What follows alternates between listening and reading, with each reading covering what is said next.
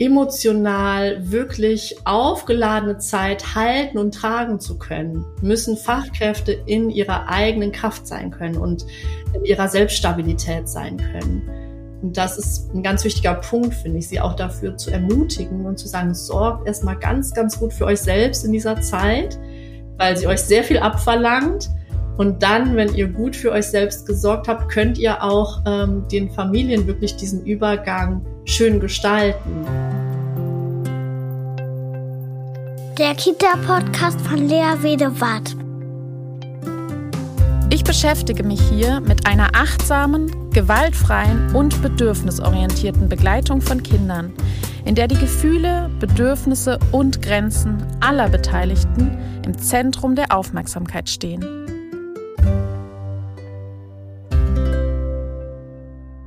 Hallo und herzlich willkommen zu einer neuen Podcast-Episode. Mein Name ist Lea Wiedewart, ich bin Kindheitspädagogin, Fachbuchautorin, Weiterbildnerin für pädagogische Fachkräfte und Evaluatorin in Kindertagesstätte für Beziehungsqualität. Jetzt dauert es nicht mehr lang und die Eingewöhnungen finden statt.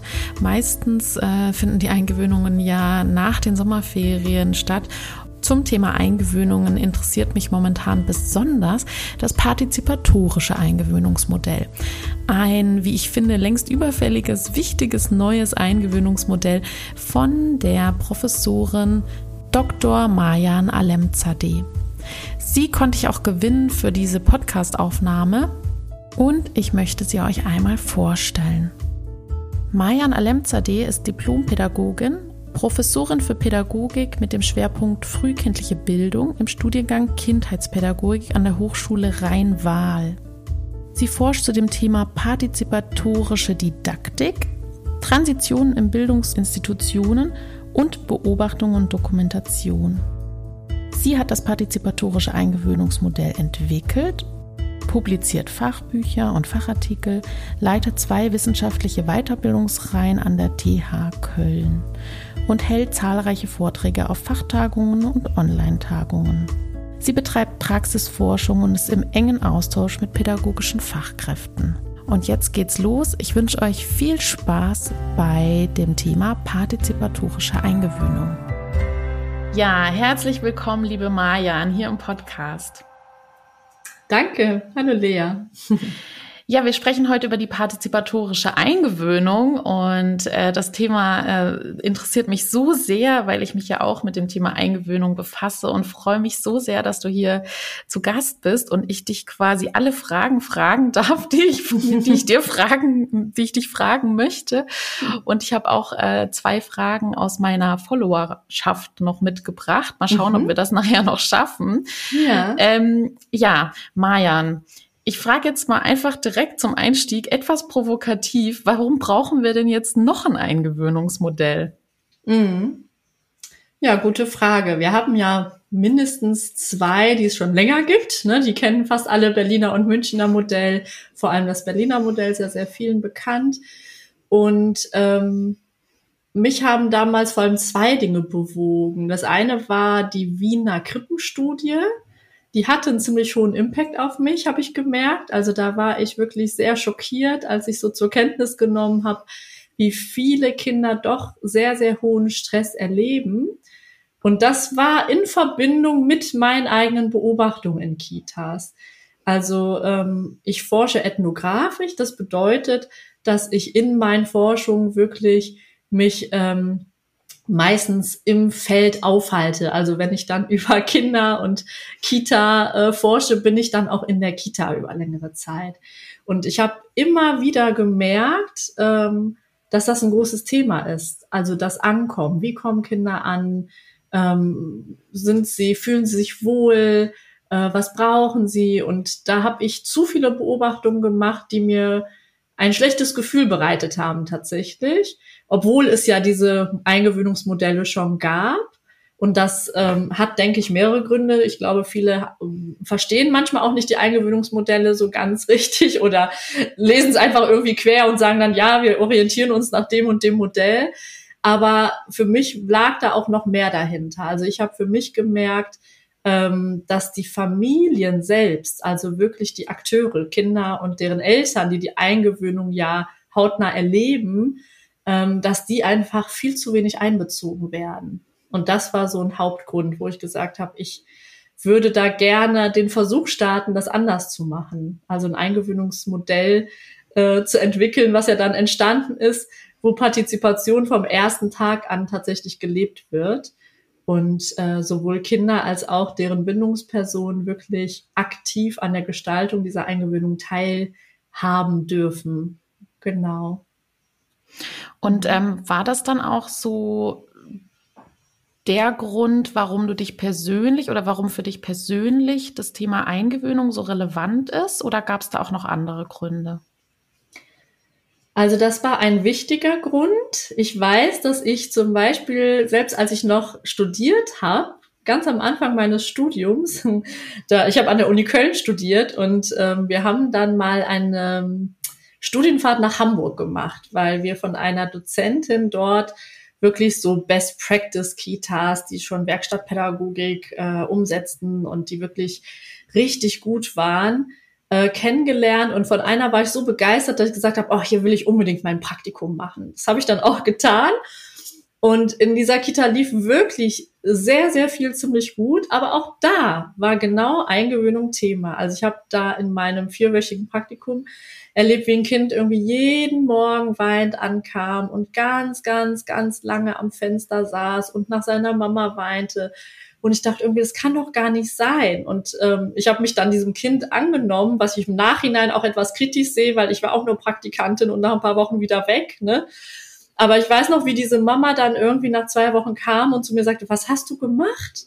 Warum, wie klappt das jetzt plötzlich? Der kam plötzlich freudig und kam und wollte mit mir ein Buch lesen und und ich war ganz irritiert und dachte, ja, aber das müsste doch selbstverständlich sein. Ich habe mich eigentlich nur dem Jungen angenommen im Sinne von wirklich für ihn da zu sein, zu gucken, was sind denn seine Interessen, ähm, womit könnte man ihm jetzt eine Freude machen? Naja, zum Beispiel immer von der Raupe, Raupe Nimmersatt erzählt. Und dann war das so unser Ritual, das Buch morgens zu nehmen und das erstmal zu lesen und dann zu gucken, worauf hast du denn Lust? Und er kam dann auch ganz schnell in die Gruppe, auch äh, mit den anderen Kindern. Ne? Mhm. Aber er brauchte einfach diese Brücke. Und für mich war das so ganz selbstverständlich.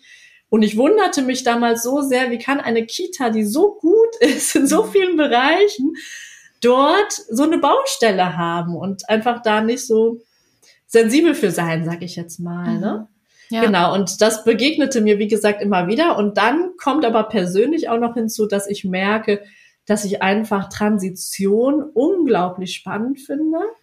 Also ich habe ähm, spätestens, ja, nicht spätestens, mit der, mit der Schwangerschaft eigentlich meines ersten Sohnes, der wird diese Woche elf Jahre alt, habe ich mich sehr, sehr auch für dieses ganze pränatale Thema, Schwangerschaft, Geburt, weil ich einfach so viele spannende Erfahrungen und Beobachtungen in meiner eigenen Schwangerschaft machen konnte und so beeindruckt war, wie viel wirklich an Interaktion und Kommunikation schon läuft im Mutterleib sozusagen. Und ähm, ja, habe dann auch angefangen zu forschen, was gibt's denn überhaupt an Forschung zu dem Bereich und war hoch beeindruckt, was es da schon an Erkenntnissen und so gab. Und ich finde, Transition ähm, sind ja immer sowas, was unsere Biografie sehr, sehr stark prägt. Ne? Also Thema Geburt, Thema Trennungen, ähm, dann auch nachher wieder die Eingewöhnung, dann die Einschulung. Das sind alles so Momente, die, glaube ich, sehr viel Einfluss haben dann auf unseren biografischen Werdegang. Und das fand, das ist etwas, was mich einfach immer wieder begeistert mhm. und wo ich dann auch ganz, ganz, ähm, ja, tatsächlich begeistert war, als ich gemerkt habe, da gibt es Zusammenhänge. Also mhm.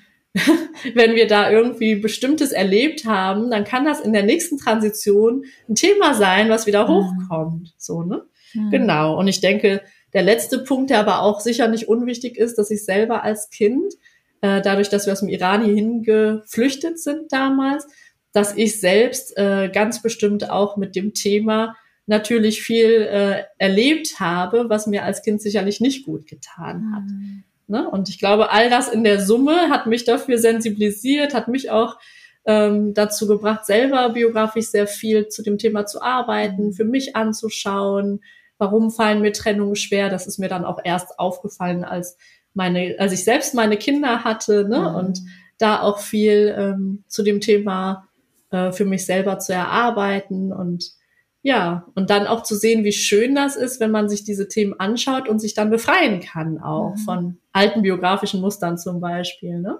Ja, ja. Ja, das kann wirklich ein sehr vulnerabler Prozess sein, etwas, was äh, wo wo wir verletzlich sind in diesen Übergängen, aber auch ganz viel Ressourcen schaffen und äh, uns stärken. Ne? Ich habe in meiner Praxis als Evaluatorin in Kindertagesstätten eben auch immer wieder erlebt, wie Kinder ganz lang, tagelang weinend ähm, auf dem Arm der Fachkraft war und sich mhm. also waren und sich nicht beruhigen konnten.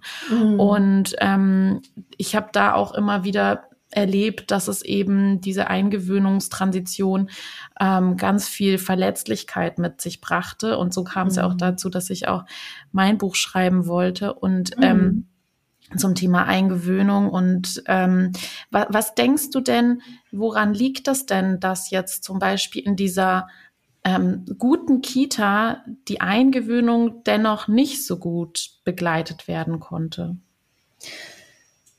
Also ich glaube, das hat verschiedenste Gründe. Ein Grund ist, glaube ich, tatsächlich, dass das Wissen fehlt. Ganz einfach, ganz plump, zum Beispiel in dieser guten Kita. Also das kann ich daher bezeugen. Ähm, wir haben im Moment auch ein aktuelles Forschungsprojekt gehabt. Und da war auch eine Kita dabei, die ich sehr, sehr gut kenne und von der ich auch zutiefst beeindruckt bin. Ne? Und ganz, auf ganz vielen Ebenen, auch was die schon an Biografiearbeit machen und äh, Selbstreflexionsprozessen, aber halt auch im Umgang mit den Kindern und den Bildungsprozessen, also auf beiden Ebenen. Und ähm, selbst da war so ein Moment, der mich wirklich innehalten ließ, als die Kita-Leitung dann zu mir sagte, ach Mayan, irgendwie war ich ganz geplättet und habe dann gedacht, warum sind wir nicht schon längst selbst darauf gekommen? Das ist doch so selbstverständlich, was du uns hier erzählst. Und das ist so intuitiv richtig. Und das fand ich so schön, weil da ging es dann darum, zum Beispiel, bei äh, mir geht's ja in dem partizipatorischen Eingewöhnungsmodell haben wir sieben Phasen. Und neben der ersten Phase, die fast überall gleich ist, ne, da geht's ums Informieren, die Kita kennenlernen, ähm, dann erstmal sich anschauen, was gibt's hier in der Kita, was ist das für ein Konzept, Gespräche führen und so weiter, kommt dann die Phase zwei des Ankommens. Und die ist recht lang bei uns. Und in dieser Phase ist halt, ist wirklich so konzipiert, dass Eltern und Kind wirklich so sein dürfen, wie sie sind. Also ich sage immer als Beispiel, stellt euch vor, ihr erkundet mit eurem Kind ein neues Café, ja? Da gibt ihr euer Kind auch nicht irgendwem direkt in die Hände, sondern ihr seid für euer Kind zuständig. Ihr zeigt dem, was gibt's hier, da musst du aufpassen, da sind Treppen, was auch immer. Ne? Und ähm, dann fühlen sich Mama und Kind oder Papa, wer auch immer, es muss ja auch nicht immer ein leibliches Elternteil sein, der die Eingewöhnung macht, Bindungsperson und Kind fühlen sich dann einfach wohl. Und das ist auch, was ganz natürlich unserem Bindungsmuster ja entspricht, dass wir einfach als Kind dann spüren, ah, hier ist alles gut, ich fühle mich sicher und dann gehe ich in die Exploration. Und wenn meine Bindungsperson sich so verhält, wie sie es immer tut, seit ich sie kenne, dann merke ich ja auch, es ist alles in Ordnung hier und ich kann losziehen. Wenn ich aber ankomme und schon am ersten Tag ist meine Bindungsperson total verunsichert, weil der Bindungsperson gesagt wird, da ist ein Sessel für Sie, setzen Sie sich bitte in die Ecke. Wenn Ihr Kind kommt, seien Sie bitte so passiv wie möglich. Ähm, ne? Schauen Sie nicht unbedingt ständig, was es macht oder folgen Sie Ihrem Kind auch nicht, es soll es alleine tun. Und ähm, man hat das aber die ganze Zeit gemacht, über ein Jahr lang oft, ne? Und denkt jetzt, okay, äh, es fühlt sich vollkommen unnatürlich an. Ne? Also für viele, denke ich. Vielleicht nicht für alle, aber für viele.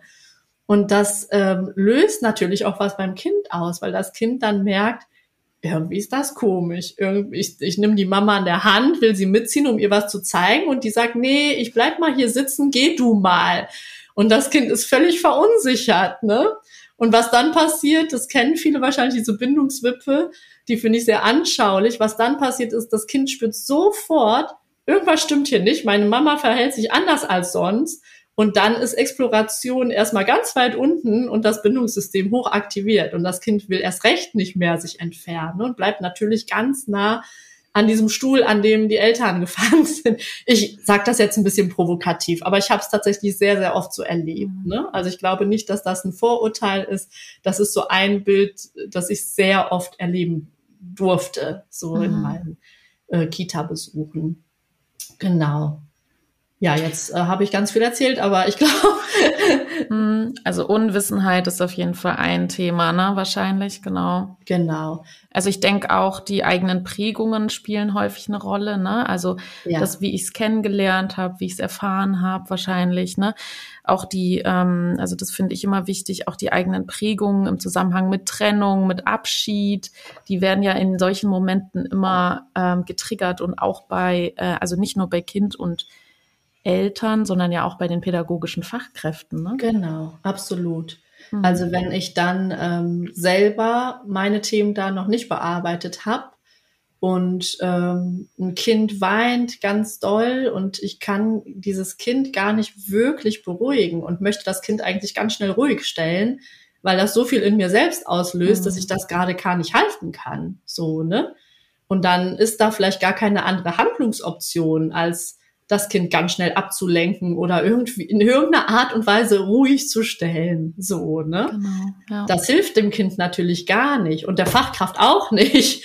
Aber das passiert dann, wenn man mhm. ähm, ja vielleicht auch gar nicht bereit ist, genauer hinzuschauen oder sich dann auch unterstützen zu lassen. Also wenn das mhm. jetzt so heftig wäre, dann wäre ja auch äh, erstmal überhaupt die Frage, und ich weiß, das ist dann politisch schon sehr schwierig, zu gucken, kann diese Fachkraft jetzt gerade überhaupt Eingewöhnung begleiten? Mhm. Ne? Ja. Ähm, ja, ganz aber richtig. Kitas mhm. selber haben mir auch tatsächlich schon erzählt, dass sie ein paar Fachkräfte haben, die nach oder durch Eingewöhnungen ähm, dann wirklich psychisch so labil geworden sind, dass sie mehrere Wochen, Monate, manchmal bis zu einem Jahr ausgefallen sind. Mhm.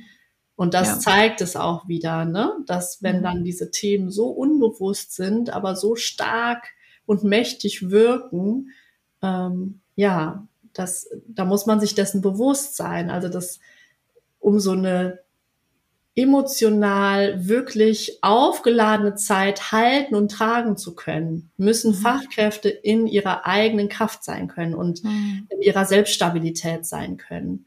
Und ja. das ist ein ganz wichtiger Punkt, finde ich, sie auch dafür zu ermutigen und zu sagen, sorgt erstmal ganz, ganz gut für euch selbst in dieser Zeit, mhm. weil sie euch sehr viel abverlangt. Und dann, wenn ihr gut für euch selbst gesorgt habt, könnt ihr auch ähm, den Familien wirklich diesen Übergang schön gestalten. Ne? Mhm. Also schön im Sinne von, ähm, dass ihr nah bedürfnisorientiert ähm, bei den Familien wirklich auch seid. Ja, ja. Kannst du mal versuchen, ähm, so kurz es geht, äh, die partizipatorische Eingewöhnung zu erklären? Also was, mhm. was ist die partizipatorische Eingewöhnung? Also ich denke, wenn ich es jetzt sehr reduzieren müsste, wäre für mich so das Hauptmerkmal, dass wir wirklich sagen, das partizipatorische Eingewöhnungsmodell legt einen ganz, ganz großen Wert darauf, kindliche und elterliche Signale wahrzunehmen. Einerseits. Und was wir eben hatten, aber auch, dass die pädagogische Fachkraft sich selbst mit ihren biografischen Themen wahrnimmt und dass somit eigentlich die Bedürfnisse aller drei Parteien im Blick bleiben. Und man gut gucken muss, wie kriegt man das jongliert, dass hier jeder dem, was er mitbringt, mit seinem Rucksack, mit seinen Potenzialen, mit seinen Schwierigkeiten, mit all dem, was wir halt äh, da im Feld haben, ähm, gut umgehen kann. Und dann ist die Partizipation ein ganz, ganz hoher Stellenwert. Also kindliche Signale nehmen wir vor allem ähm, über Beobachtung wahr. Wahrnehmendes Beobachten setzen wir ganz doll ein, weil das wahrnehmende Beobachten immer halt die doppelte Perspektive hat auch. Also nicht nur, was beobachte ich beim Kind, sondern was löst das, was ich beim Kind beobachte, auch in mir selber aus, um mhm. einfach da auch wieder differenzierter hinzuschauen. Ne? Ist das jetzt wirklich ein Thema vom Kind oder ist das jetzt etwas, mhm. was bei mir nur ausgelöst wird? Ne? Braucht natürlich eine hohe Professionalität auch. Genau. Und wenn das passiert, ähm, finde ich, ist, dann läuft, verläuft partizipatorische Eingewöhnung wirklich als Prozess, an dem alle beteiligt sind und wo man viel im Austausch ist. Also was ich sehr, sehr schön fand in unserem ähm, Forschungsprojekt zu sehen, dass Eltern, Fachkräfte sehr gut im Austausch miteinander sind, sehr eng im Austausch miteinander sind und auch darüber schon sehr, sehr früh eine, finde ich, sehr tiefe Beziehung aufbauen konnten. Weil sie wirklich äh, über einzelne kleine Schritte immer wieder, ach, wie hast du das jetzt wahrgenommen? Ne? Wie würdest du dieses Signal interpretieren? Mhm. Und das hilft den Fachkräften ungemein, dass die Eltern in den ersten Tagen viel zu fragen. Ne? Mhm. So, hat das eine Bedeutung, wenn dein Kind die Zunge so immer rausstreckt? Und dann sagt die Mama, ja, das macht es eigentlich immer, wenn es sich freut. Mhm. Ach so, ne? interessant. Das mhm. wäre jetzt nichts, wo die Fachkraft von alleine draufkommt. Mhm. Ne? Und so Beispiele hatten wir viele, dass die dann im ähm, Gespräch, im Dialog miteinander total schön eigentlich immer wieder so gemerkt haben, ähm, ah, und das ist ein gutes Zeichen und das braucht es. Und so war es dann, wenn die Fachkraft, äh, wenn die Eltern sich dann Stück für Stück zurückgezogen haben, dass die Fachkraft schon so viel von dem Kind wusste, dass es das Kind sehr, sehr gut lesen konnte. Mhm. Und das ist natürlich sehr vorteilhaft dann für so einen Eingewöhnungsprozess. Mhm. Okay. Ähm, vorhin hast du schon angefangen, so ein bisschen die Phasen äh, zu erklären. Mhm. Ähm, vielleicht, genau, also du hast gesagt, es gibt am Anfang so eine Organisationsphase, ne, so eine Informationsphase. Genau, mhm. genau. Er, erklär mal die Phasen noch ein bisschen näher, bitte.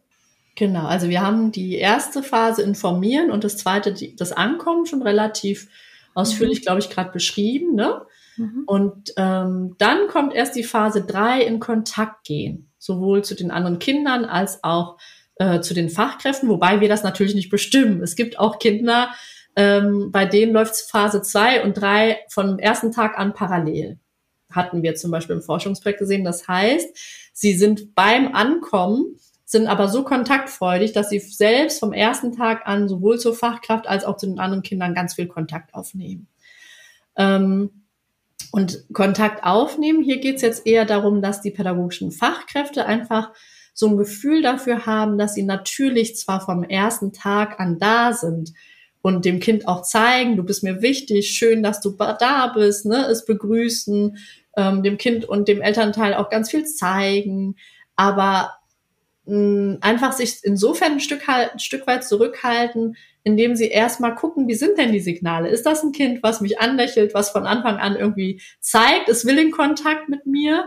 Oder habe ich da ein schüchternes Kind vor mir, das dann vielleicht irgendwie ganz eng noch bei der Mama kuschelt und sich eher versteckt in ihrem Körper und einfach nur mal immer wieder so ein bisschen hochguckt und blinzelt und dann muss ich nicht sofort in dem Moment das Kind ansprechen natürlich, ne, sondern lass dem erstmal den, lass diesem Kind den Raum, erstmal anzukommen wirklich und gucke dann ganz genau, wann bietet sich denn dieser Moment und in Kontakt gehen, das sind halt schon ein paar Tage, dann sind die schon da und dann ähm, empfehlen wir halt sehr, dass die Phase davor, das Ankommen auch genutzt wird zum Wahrnehmen Beobachten mhm. und dass die pädagogische Fachkraft dann auch ganz gezielt Dinge aufgreifen kann. Also wenn sie gesehen hat, das ist ein Kind, was äh, super gerne mit Ton arbeitet, wenn es jetzt da einen Kreativbereich gibt, ne?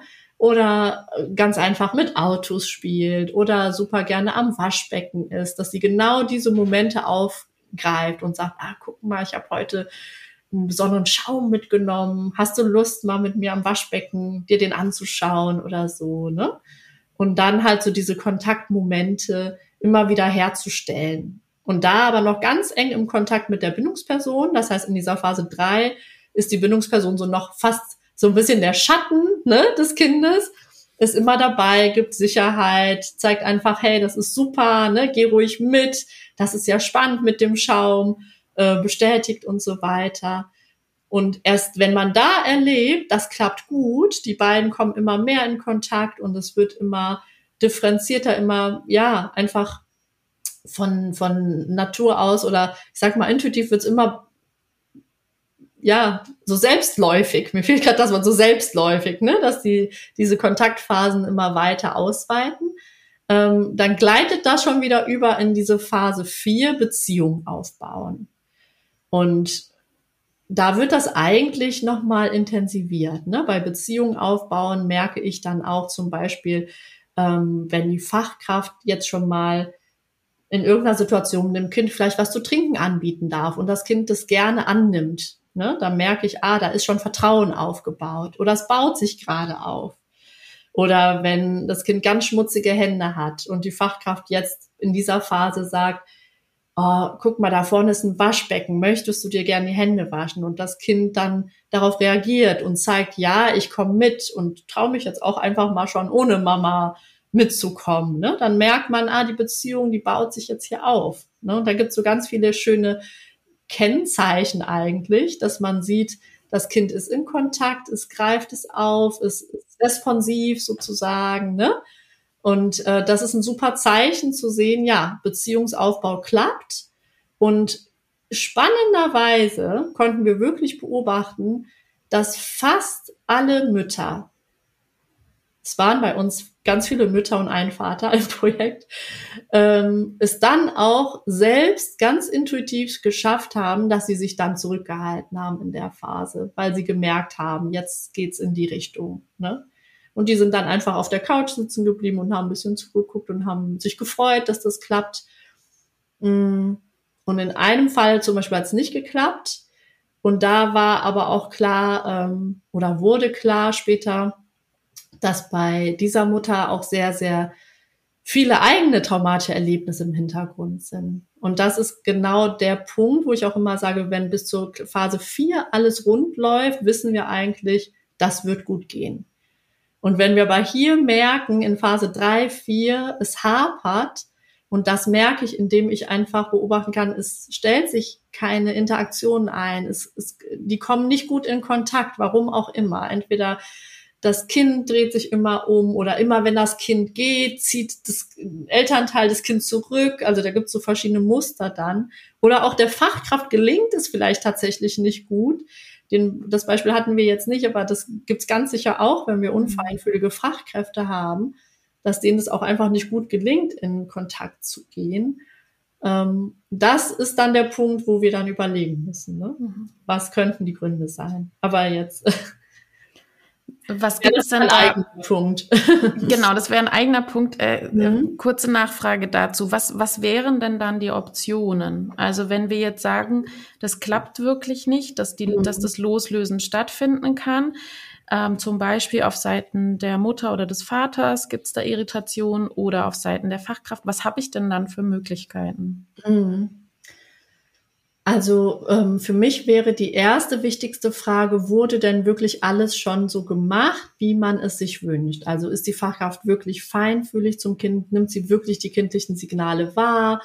Ähm, oder ist das schon der Irritationspunkt? Das wäre etwas, das könnte man, wenn man ein gutes Team hat, im Team zum Beispiel reflektieren. Aber da muss man schon tief auch miteinander in so Reflexion einsteigen können. Ne? Mhm.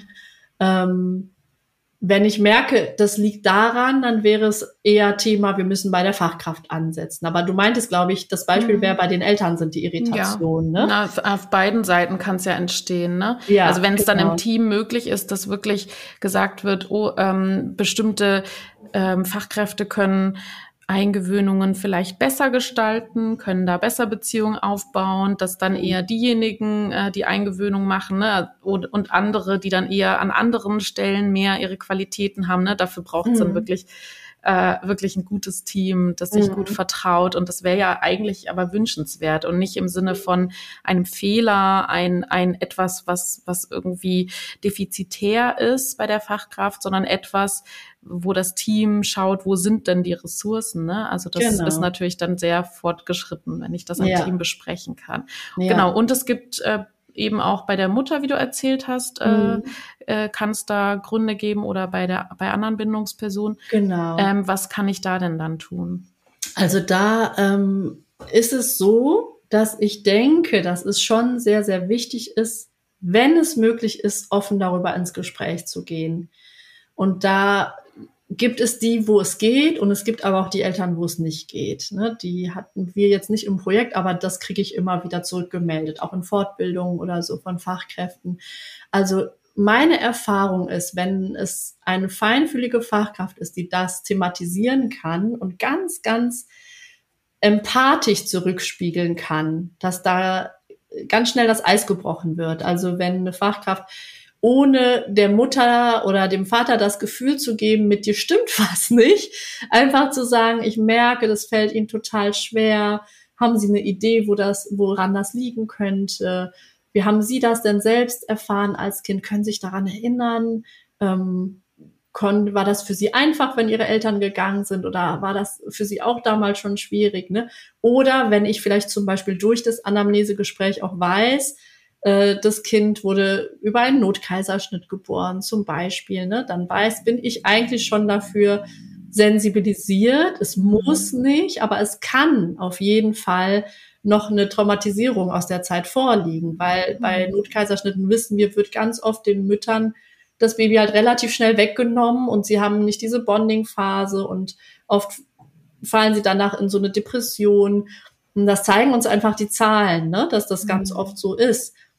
Und das erinnert etwas, natürlich ganz unbewusst bei den Fachkräften, aber es ist halt schon, dass das passieren kann. Ne? Ähm, mhm. also bei den nicht bei den Fachkräften, sorry, jetzt habe ich mich versprochen, bei den Müttern, die das erlebt haben.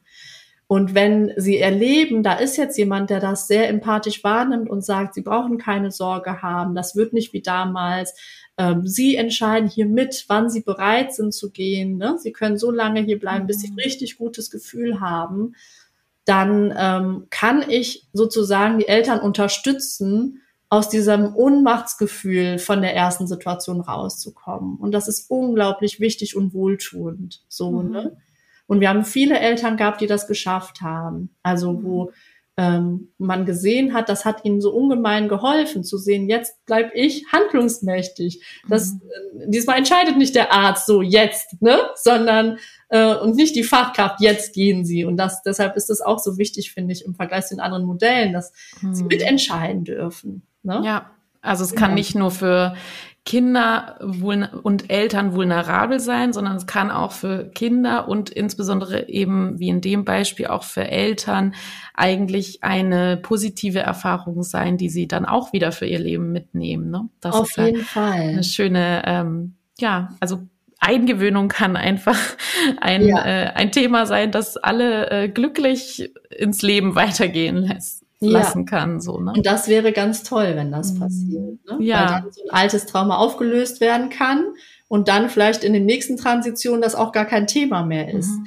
Wenn wir das aber jetzt wieder durchziehen und die gleiche mhm. Mama wieder irgendwie am dritten Tag hört, sie müssen jetzt gehen, egal wenn ihr Kind weint oder nicht, mhm.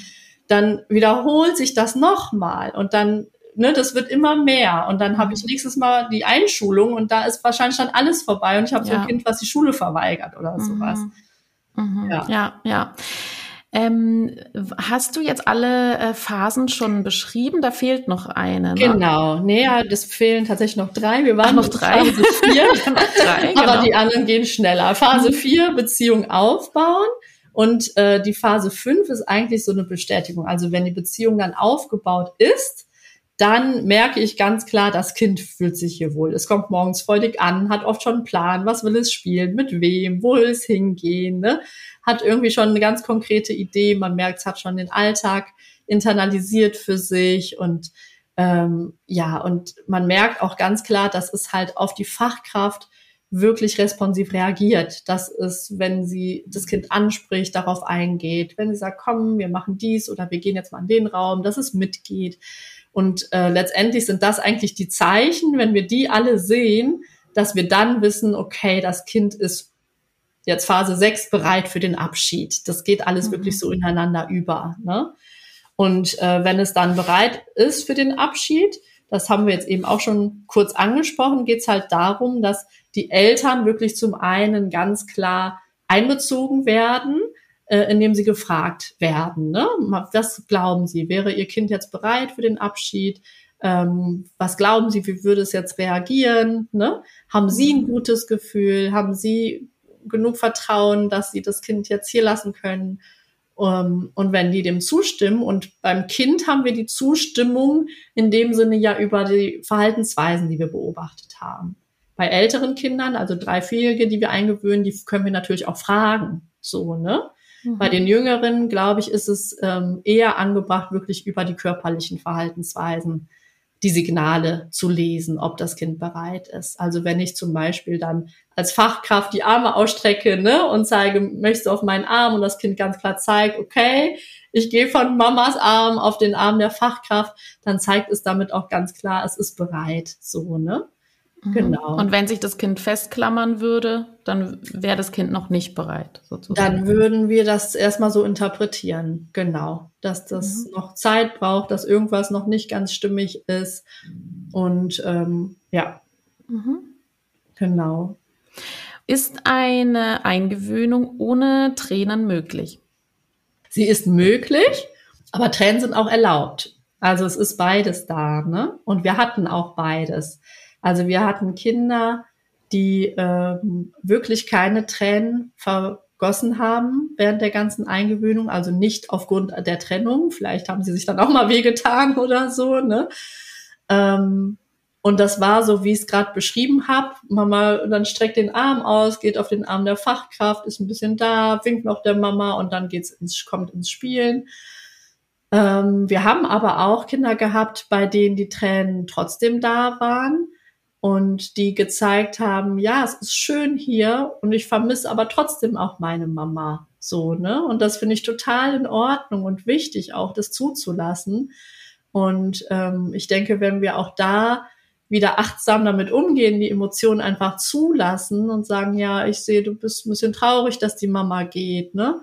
Und ähm, das Kind dann daraufhin sich vielleicht anschmiegt oder vielleicht sogar schon nickt oder was auch immer, ne? Irgendwie zeigt, ja, ähm, das hat sie richtig verstanden. Wenn das passiert ist, spannenderweise, dauerte es nicht lange. Mhm. So, ne?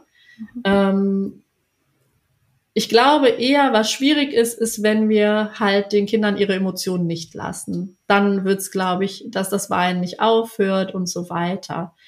Aber ich glaube, wenn man so feinschrittig vorgegangen ist und wirklich schon vorher erkennt, dem Kind geht's hier gut, es fühlt sich wirklich wohl, es hat Beziehungen aufgebaut. Und nochmal eine ganz kurze Rückkopplung an Phase 2. Also wir sagen, also nicht nur an Phase 2, in alle Phasen, wir sagen, dass wir meistens, in den allermeisten Fällen die Trennung nicht vor der zweiten Woche machen. Und zwar aufgrund dessen, dass wir wirklich auch in den Beobachtungen nochmal für uns bestätigt gesehen haben, bis eine Beziehung wirklich aufgebaut ist, dauert es meistens diese zwei Wochen. So, manche Kinder sind ein bisschen schneller darin, manche sind langsamer darin, aber meistens braucht es so ungefähr diese zwei Wochen, bis wirklich eine Beziehung aufgebaut ist. Und ich glaube, wenn die aufgebaut ist, dann gelingt die Trennung dann auch. Ja. Und ich habe eine Erfahrung gemacht bei einem Kind, ähm, wo trotzdem tatsächlich nach Monaten auch immer noch geweint wurde. Da habe ich dann selbst erstmal ganz doll an Konzept gezweifelt und gedacht, hm, habe ich da ne, irgendwas nicht bedacht? Ist da was falsch gelaufen? Was ist es denn? Wenn ich aber alles zusammennehme, das ist ein Fall, wo wirklich das Kind auch eine sehr, sehr, sehr schwierige Schwangerschaft und Geburt hatte. Also hochtraumatisch. Die Mama hat eigentlich täglich gedacht, sie verliert ihr Kind während der Schwangerschaft. Mhm. Und ähm, dann war halt auch das erste Lebensjahr nicht einfach. Das Kind hat viel geweint. Äh, dann haben sie schon einen Eingewöhnungsprozess gehabt, der ist schief gegangen. Da hat das Kind panisch geweint, immer wieder.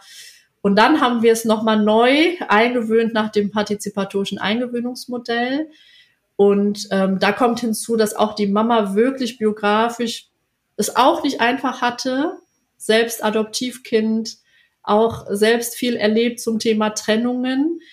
Und ähm, da ist es zum Beispiel ein Kind, was ist wirklich gut angekommen. Ich habe da äh, auch viel das selber gesehen, anhand von Videos sehen, dass das Kind wirklich gut angekommen ist.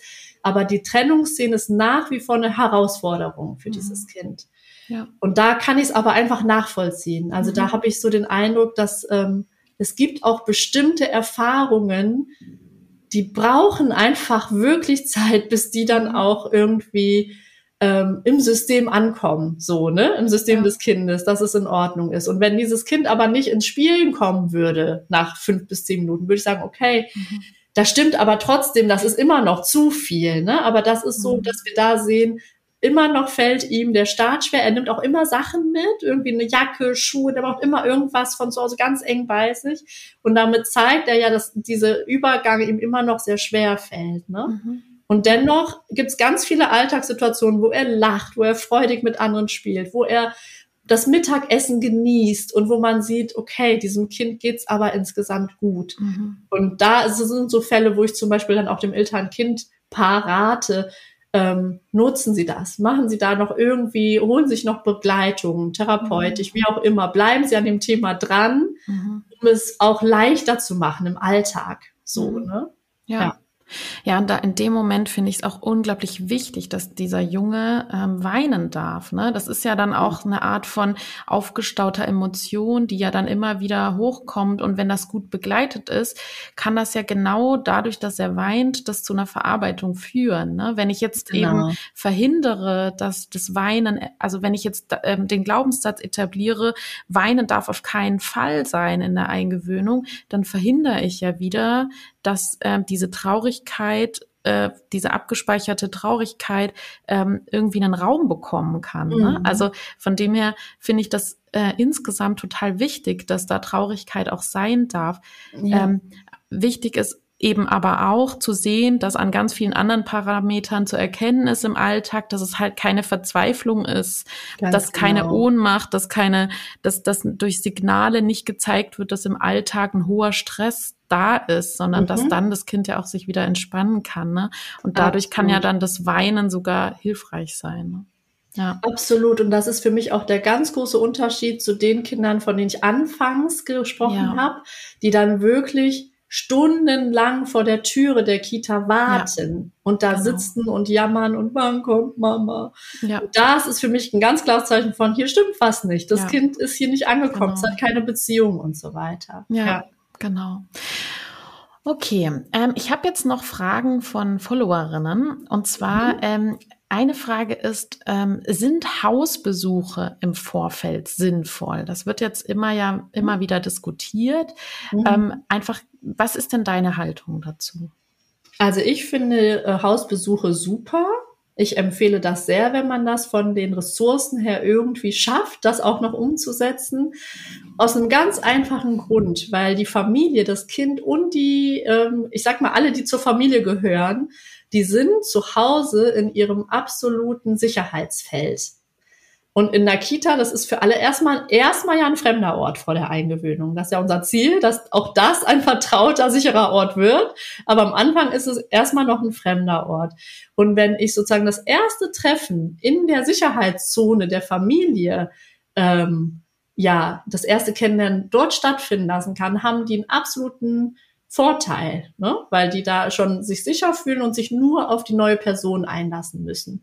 Während sie in der Kita die ganze neue Umgebung, ganz viel Neues, ganz viele Menschen, ähm, die Räume, da sind ganz viele andere Sachen und das Kind kann da auch viel sicherer ein Gefühl bekommen für, ah, okay, uns kommen ja auch normalerweise nur Leute besuchen, die wir persönlich willkommen heißen wollen. Es kommt ja nicht irgendwer in unser Haus, was auch dem Kind ja dann auch schon zeigt dass das ähm, ja bestimmten positive ähm, Person ist, die da jetzt reinkommt oder dass da was Schönes entstehen kann.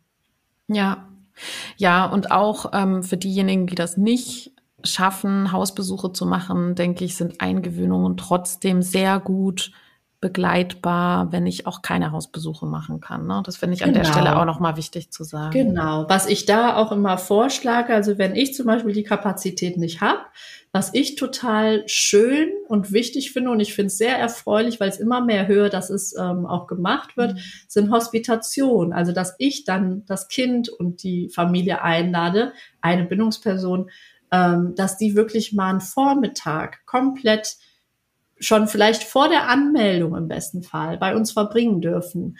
Weil ich weiß von so vielen Eltern, dass sie das einfach ganz merkwürdig finden, sich irgendwo anmelden zu müssen, wo sie gar kein Gefühl dafür haben, was ist denn da für eine Atmosphäre? Wie, mhm. wie gehen die denn da mit den Kindern um? Wie sprechen die? Wie gehen die auf die ein? Und ähm, ja, da kommt natürlich ganz viel rüber in so einer Hospitation. Und ich glaube, das ist für beide Seiten toll, wenn man da schon so ein erstes Gefühl füreinander bekommen kann. Ja, ja schafft auch schon Sicherheit ne, für die Eltern mhm. dann. Mhm. Die zweite Frage ist, beziehungsweise eine Aussage, meine Chefin sagt, Kinder im Kindergartenalter bräuchten keine Eingewöhnung. Wir sind doch hier nicht mehr in der Krippe. Ähm, beziehungsweise das dürfte schnell gehen. Wie stehst du dazu? Ähm, also die erste Aussage würde ich absolut nicht zustimmen. Ähm, und der zweiten eigentlich auch nicht. Das muss schnell gehen. Das kann man gar nicht pauschal sagen. Ein ganz großer Vorteil bei der Eingewöhnung älterer Kinder ist, dass man sie viel intensiver mit einbeziehen kann. Nicht alle, aber viele Kinder, die drei, vier, fünf sind, sind schon in der Lage, wirklich auch mitzuteilen, was sie gut finden, was sie nicht gut finden. Aber auch da spielen natürlich die Körpersignale auch noch eine ganz große Rolle. Ne? Ähm, aber die Kinder brauchen das ganz genauso. Und wir haben auch ein Kind bei uns im Forschungsprojekt gehabt, das war vier. Mm, da konnten wir das sehen. Sie war tatsächlich recht schnell gut dabei, aber sie brauchte ihre Bindungsperson trotzdem noch eine Zeit lang. Und das Tolle war aber, wie sie dann auch irgendwann gesagt hat, Papa, ich möchte heute aber beim Imbiss dabei bleiben. Ich möchte nicht schon so früh nach Hause. Ne? Und da hat man gemerkt, okay, sie ist bereit und man hat aber auch nochmal beobachtet, ist sie wirklich bereit? Ne? Wie, wie mhm. steckt sie das weg? Ähm, ist sie dann auch noch fit danach? Oder ne, was, was passiert jetzt? Genau. Und das habe ich bei mehreren sehr genauen auch Begleitungen durch andere Fachkräfte, die mir das erzählt haben, mitbekommen, dass die älteren Kinder einfach auch noch mal mehr mitteilen. Aber sie brauchen es ganz genauso. Mhm. Und der Fall, den ich eben erwähnt habe, da war es noch mal besonders wichtig, weil das eine Eingewöhnung war, äh, wo die Bezugsfachkraft längere Zeit krank wurde und ausgefallen ist. Und dann gab es plötzlich Wechsel mitten in der Eingewöhnung. Und wir wissen, mhm. das haben wir auch wieder gesehen bei uns, dass das wirklich ein Parameter ist, der sich sehr, sehr schlecht auswirkt auf den mhm. Eingewöhnungsverlauf. Und dort, das war der, der Fall, wo es nicht so war, und ich bin ziemlich sicher, weil die Bindungsperson so konstant dabei geblieben ist und das Kind halt schon älter war und es sehr gut verstehen konnte und der Papa ihr ganz genau erklärt hat, du, die mhm. kommt heute nicht, weil die ist immer noch krank, aber heute kümmert sich hm, hm, hm, um dich. Und die war schon vier und die konnte das kognitiv gut mhm. verstehen. Und dadurch war das wirklich eine sehr glatte Eingewöhnung. Gleiches Thema hatten wir bei dem Kind, was eins war. Das war ähm, schwierig. Also da mhm. hat sich das sehr, sehr, sehr lange gezogen, weil erst hat die Fachkraft gewechselt, dann wurde die Mutter krank, dann musste die Oma mhm. plötzlich kommen. Also da hatten wir viele Wechsel drin. Mhm. Und ähm, da hat man gesehen, dass das auch wirklich eine sehr, sehr langwierige, also nicht einfach von der Zeit lang, sondern langwierige Eingewöhnungsverlauf mhm. äh, dann auch hatte. Ne? Ja, ja, also insgesamt wirklich wichtig, glaube ich, egal welches Alter, zu gucken, was braucht individuell das Kind. Und da ist es, glaube ich, erstmal unerheblich, ob es Krippenalter ist oder Kindergartenalter. Ähm, genau. Auch ein Kindergartenkind hat das Recht, eine begleitete Eingewöhnung zu bekommen. Mhm. Und ähm, da einfach wirklich individuell zu gucken, was braucht jedes Kind. Und ich bin ja sogar so, dass ich sage, ähm, wir müssten eigentlich auch in den Grundschulen gucken. Ähm, das ist Wollte äh, ich gerade sagen. das ist, ne? Genau, also es gibt einfach Kinder, die bräuchten ja, auch in der Grundschule noch absolut. eine Eingewöhnung und das ist auch in Ordnung. Genau. Also ich habe schon, ich habe schon mal den Begriff partizipatorische Einschulung. ich habe so ein ganz, ganz allererstes Kurzkonzept mhm. mal entwickelt. Ja. Weiter bin ich leider noch nicht gekommen, aber genau das mhm. sehe ich mhm. auch so, weil ähm, es gibt, das ist einfach ein ganz großes Bedürfnis von uns und ja. von Kindern sowieso, dass sie an einem fremden, einen fremden Ort erstmal zu einem sicheren Ort machen wollen. Und was gehört dazu? Natürlich eine Person, der ich vertraue.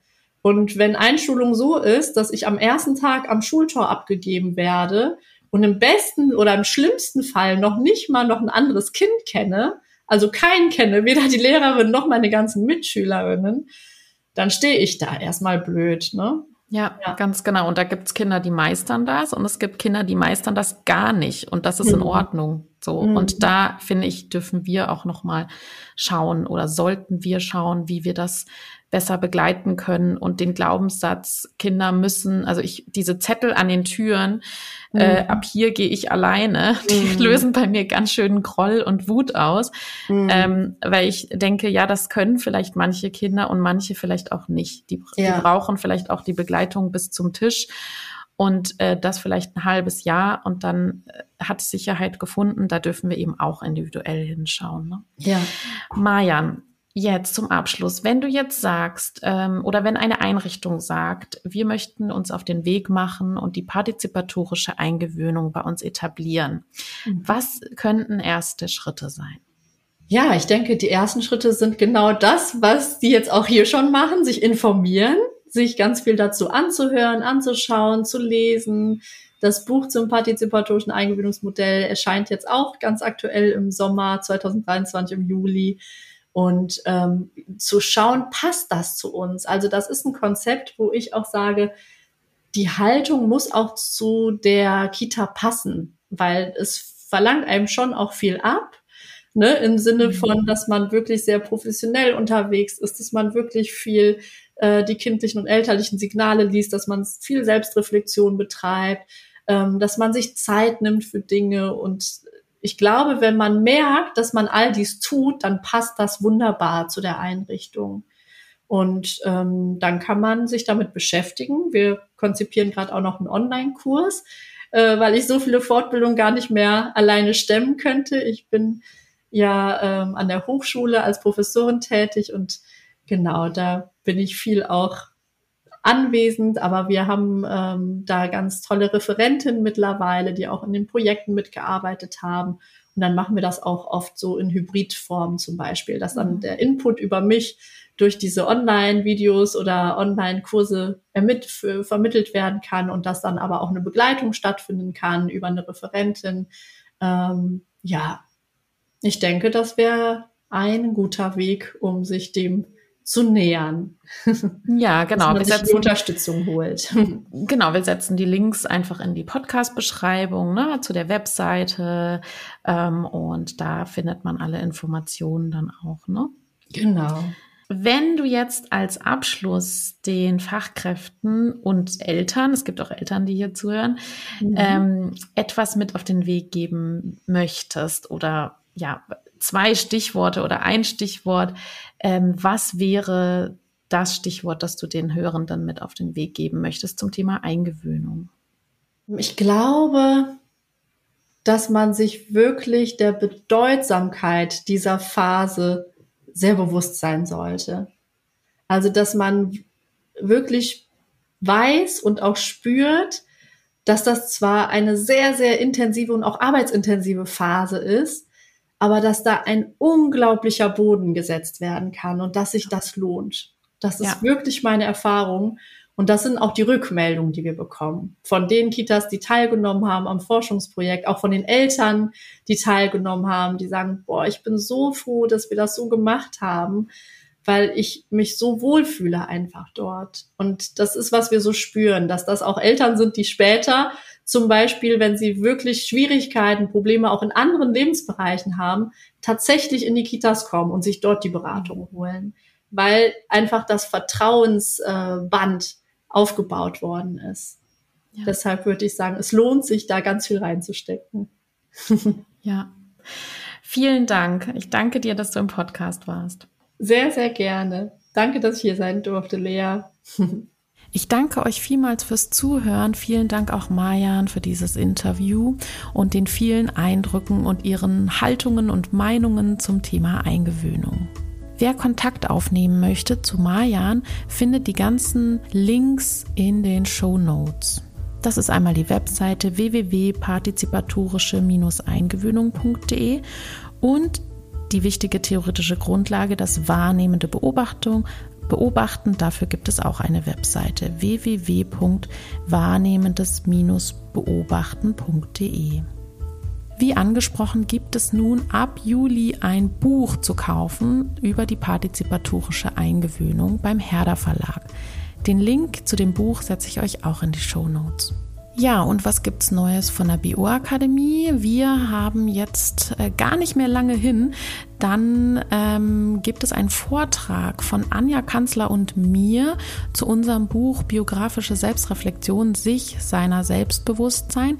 Und wir haben ja einen Vortrag gehalten auf dem Fachtag in Berlin zur gewaltfreien Erziehung zu dem Titel die Sache mit dem Bauchgefühl, biografische Selbstreflexion als Grundlage gewaltfreier Erziehung. Und für alle, die nicht da sein konnten, wollten wir gerne diesen Vortrag nochmal online für euch ermöglichen. Es ist wirklich gar nicht mehr lange hin. Der Vortrag findet jetzt schon am 10. Juli statt. Das heißt, meldet euch schnell noch an. Den Link findet ihr auch in der Podcast-Beschreibung.